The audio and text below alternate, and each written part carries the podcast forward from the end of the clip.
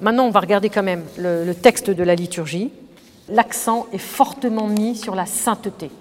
La sainteté de la Mère de Dieu, la sainteté du temple, la sainteté du prêtre, la sainteté des, plus belles jeunes filles des Hébreux, euh, qui sont les, plus, parfaites.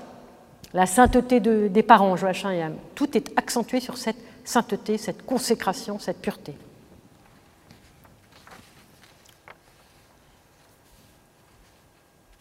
Donc, la politiquion du jour, aujourd'hui commence la, la, bienveillance de Dieu, la proclamation anticipée du salut des hommes, car manifestement la Vierge se montre dans le temple de Dieu et à tous elle annonce à l'avance le Christ. Nous aussi chantons vers elle de toute notre voix, Sois dans la joie, toi qui accomplis le plan du Créateur, tu accomplis le dessein divin. Donc, la mère de Dieu ne fait que accomplir ce que Dieu attend d'elle. En ce jour, le sanctuaire, alors ça c'est l'idiomèle du mode 4, le sanctuaire de la divinité, la mère de Dieu, est présenté au temple du Seigneur où Zacharie l'accueille. Aujourd'hui, le Saint des Saints exulte. Les phalanges angéliques célèbrent une solennité mystique, et nous, avec eux, soyons en fête et proclamons avec Gabriel Réjouis-toi pleine de grâce, le Seigneur est avec toi, lui qui possède la grande miséricorde. Alors, c'est très intéressant, le Saint des Saints exulte. Donc, les parties mêmes du temple sont personnifiées, comme on l'a pour le Jourdain, pour la théophanie, comme on a dans d'autres endroits. Cette, manière de personnifier, j'ai envie de dire, des choses matérielles, est typique de la tradition juive, encore une fois. Nous l'avons encore hérité d'eux. Le comte d'Aquion, le très saint temple du Sauveur, sa chambre nuptiale de grand prix, la Vierge trésor sacré de la gloire de Dieu, en ce jour est présentée au temple du Seigneur, elle y apporte la grâce du Saint-Esprit, et devant elle les anges de Dieu chantent. Alors là j'ai un trou dans mon texte, mais bon, elle est le tabernacle céleste, ou quelque chose comme ça. L'Icos, voyant la Vierge la grâce se manifester avec éclat, grâce des ineffables mystères de Dieu. Voyez, on est toutes, par rapport au proto-évangile qu'on a lu hier, voyez, on est, au-dessus, quoi. On est dans une autre dimension.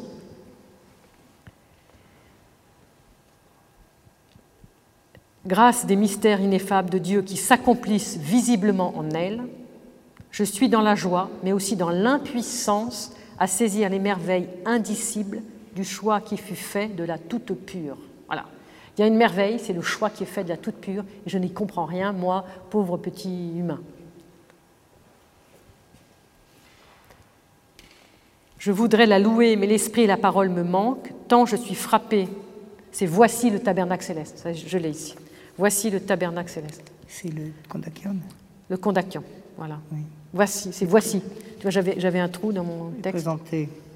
En ce jour est présentée au temple du Seigneur, elle y apporte la grâce du Saint-Esprit, et devant elle, les anges de Dieu chantent Voici le tabernacle voilà. des cieux. Voilà, c'est ça, tabernacle céleste. Voilà.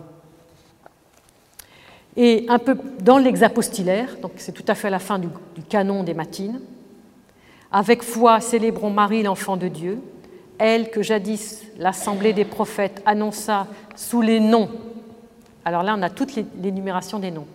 Donc, l'assemblée des prophètes annonce cette mère de Dieu sous des noms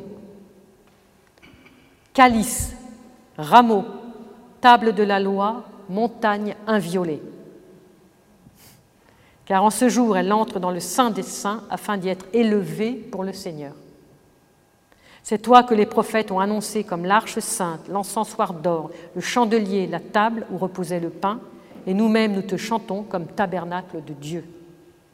En ce jour, la Vierge toute immaculée est présentée au temple pour être la demeure de Dieu, le roi de toutes choses, le nourricier de toute vie.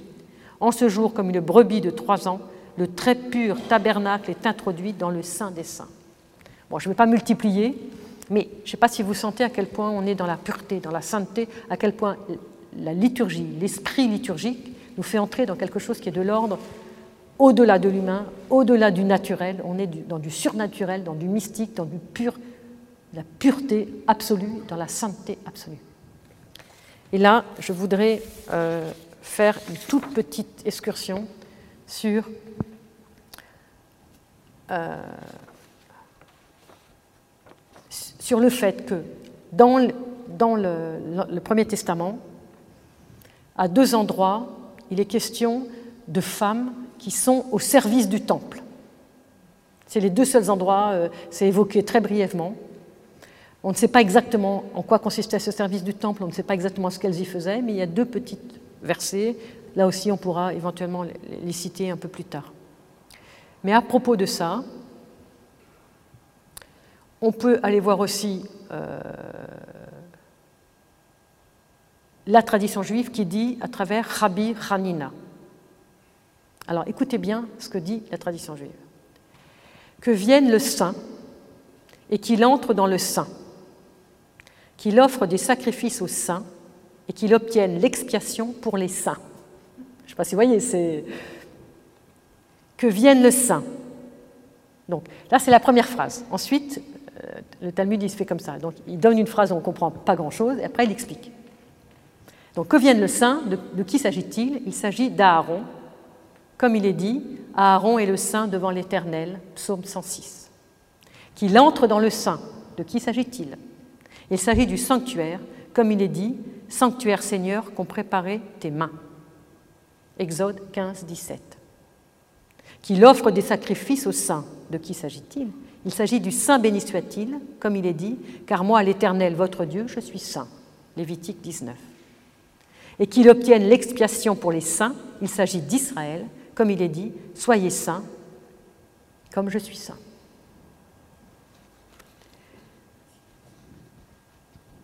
Prends un jeune taureau, Exode 29. Rabbi Pinras, le Cohen, fils de Barhama, a dit Voici ce qui est écrit j'annonce dès l'origine ce qui doit arriver. Le taureau, c'est Aaron. Les deux béliers, ce sont Éliazar et Itamar. Il fit entendre par là que deux de ses fils étaient destinés à mourir et que deux d'entre eux seulement officieraient. c'est la suite, c'est moins directement euh, perceptible pour nous.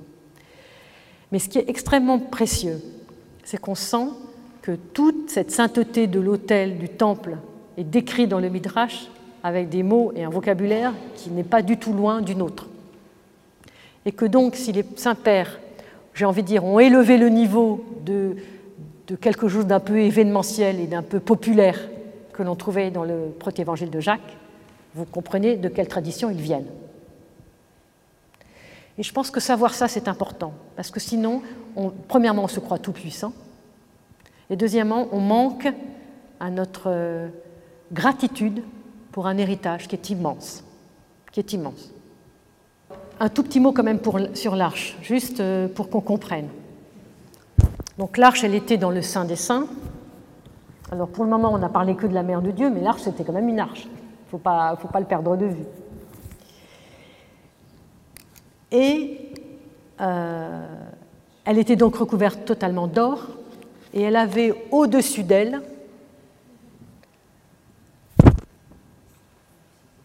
un propitiatoire. Personne ne sait ce que c'est que ce propitiatoire. Tout le monde dit mais qu'est-ce que c'est que ce mot bizarre Alors on pourra faire aussi une étude là-dessus. On l'étudiera peut-être de manière un peu plus approfondie le jour où on travaillera sur euh, l'office de la nativité du Christ. Mais en tout cas, on peut déjà dire quelques mots. Cette arche qui, qui donc, elle est recouverte par deux chérubins. Et ces deux chérubins étendent leurs ailes sur l'arche. Et donc il y a une sorte d'ombre, euh, voilà, l'Esprit Saint te couvrira de son ombre. Enfin, vous voyez, euh, donc il y a cette idée-là. Mais ce qui est très puissant dans le livre de l'Exode, et c'est ça qui est très très puissant à mon avis, c'est que qu'est-ce que Dieu dit quand il dit tu feras l'arche, tu mettras le propitiatoire, les deux chérubins, euh, voilà, de chaque côté, couvriront l'arche, etc et entre eux, je me manifesterai. C'est d'entre les deux chérubins que je me manifesterai. C'est-à-dire que Dieu se manifeste dans le vide, dans le vide entre deux chérubins. Donc Dieu attend qu'il y ait du vide. C'est ce exactement ce que Père Antoine a dit ce matin. Comment, voilà, on se dépouille de soi-même parce que c'est là qu'il peut se manifester. Voilà ce que dit Grégoire le Grand. Vous savez, Grégoire le Grand est un, ami des Byzantins puisqu'il a passé neuf ans à Constantinople. Euh, même s'il écrit en latin, c'est vraiment, euh, quand on le lit, on, est complètement, euh, on se sent complètement en communion avec lui. De ces deux anges, donc il parle des deux anges dans le, dans le sanctuaire au-dessus de l'arche. Nous pouvons encore reconnaître les deux testaments. L'un qui précède, l'autre qui suit. Ces anges sont enfin reliés l'un à l'autre par la place qu'avait occupée le corps du Seigneur. Parce que le propitiatoire est assimilé au Christ dans la mangeoire qui est sur une mangeoire qui ressemble comme deux gouttes d'eau à une arche.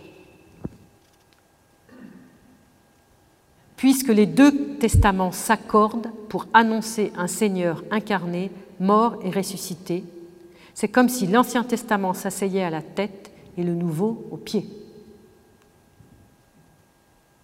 C'est pourquoi les deux chérubins qui couvrent de leurs ailes le propitiatoire se regardent l'un l'autre, le visage tourné vers lui, car chérubin, alors ça c'est les, les, explications des Grecs, hein. Je ne dirais pas comme ça moi, mais c'est Grégoire le Grand, donc euh, on respecte. Chérubin signifie plénitude de la connaissance. Que peuvent donc symboliser les deux chérubins sinon les deux testaments? Quant au propitiatoire, il figure le Seigneur incarné, de qui Jean déclare c'est lui qui est la victime de propitiation pour nos péchés. L'Ancien Testament annonce ce qui doit être accompli par le Seigneur et le Nouveau proclame une fois accompli. Ils sont donc comme les deux chérubins, ils se regardent l'un l'autre en tournant leur visage vers le propitiatoire car du fait qu'ils voient le Seigneur incarné placé entre eux, leurs regards sont en harmonie, puisqu'ils concordent dans tout ce qu'ils rapportent du mystère de son plan de salut.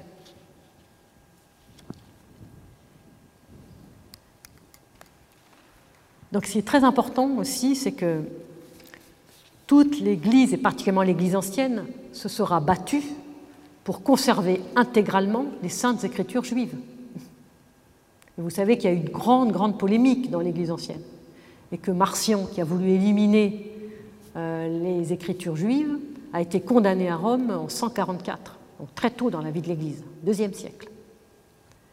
Et donc tous les pères qui ont suivi vont essayer de montrer à quel point ce premier testament annonce ce que le deuxième réalise. Et que donc il y a une parfaite harmonie, une parfaite concordance. C'est un peu ce que j'ai dit ce matin. Et alors moi, je vais un peu plus loin en disant qu'il y a non seulement une parfaite concordance entre les deux écrits, mais il y a une parfaite concordance entre les deux traditions orales, c'est-à-dire les deux interprétations de ces écrits. Et je pense qu'il y a aussi une parfaite concordance qui est beaucoup plus difficile à discerner, parce qu'il faut, c'est plus subtil, parce que bien, évidemment, on est séparé par, justement, précisément par l'incarnation. Mais ça, c'est une donnée que l'on connaît maintenant.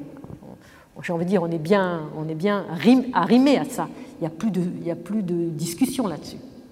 Mais une fois qu'on sait ce qui nous sépare vraiment, ce qu'on est clair dans chacun dans notre identité, à ce moment-là, on peut retrouver cette, source qui coule ou qui chante en stéréo, non seulement au niveau des textes, mais au niveau des traditions orales. Et c'est ça qui me semble euh, particulièrement méconnu, surtout dans notre tradition euh, de l'Église orthodoxe. Voilà. Éthiopien que m'a donné Père Emmanuel hier, qui montre, euh, qui, qui, corrobore encore tout ce qu'on a dit depuis hier sur euh, l'entrée de la Mère de Dieu au Temple, et qui montre aussi que les Éthiopiens, comme toutes les traditions orientales, ont mis l'accent sur cette sainteté. Tu as été appelé bien-aimé, au béni entre les femmes. Tu es le second tabernacle donc le second, on a l'air de dire, il y en a un d'abord. Donc c'est très intéressant parce que euh, on ne court-circuite pas la, vérité du tabernacle, j'ai envie de dire, en, os et en, chair et en os, en pierre, qui a été le, temple de Salomon. Tu es le second tabernacle qui est appelé Saint des Saints, et dans lesquelles sont les tables de l'Alliance, les dix paroles qui ont été écrites par les doigts du Seigneur. Auparavant, il nous avait informés au moyen du iota. Vous savez, quand Jésus dit il n'y a pas un iota qui, sera supprimé de la loi. Donc, la tradition éthiopienne s'en ressaisit, mais écoutez bien ce qu'elle dit, comment elle se ressaisit de ce iota? Auparavant, il nous avait été informé au moyen du iota, qui est la première lettre du nom de notre Sauveur Jésus-Christ, qui s'est fait homme par toi sans changement. Et il est devenu médiateur pour le Nouveau Testament par l'effusion de son saint sang, Alors, c'est quoi cette première lettre qui est le iota? La première lettre de notre Seigneur Jésus-Christ,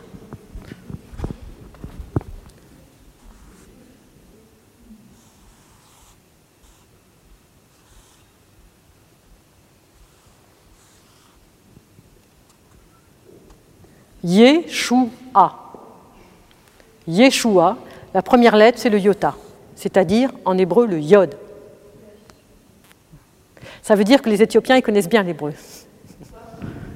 Les Éthiopiens connaissent bien l'hébreu pour que dans l'office, on nous dise que le iota, c'est-à-dire à comprendre le yod, est la première lettre du nom du Seigneur Jésus-Christ.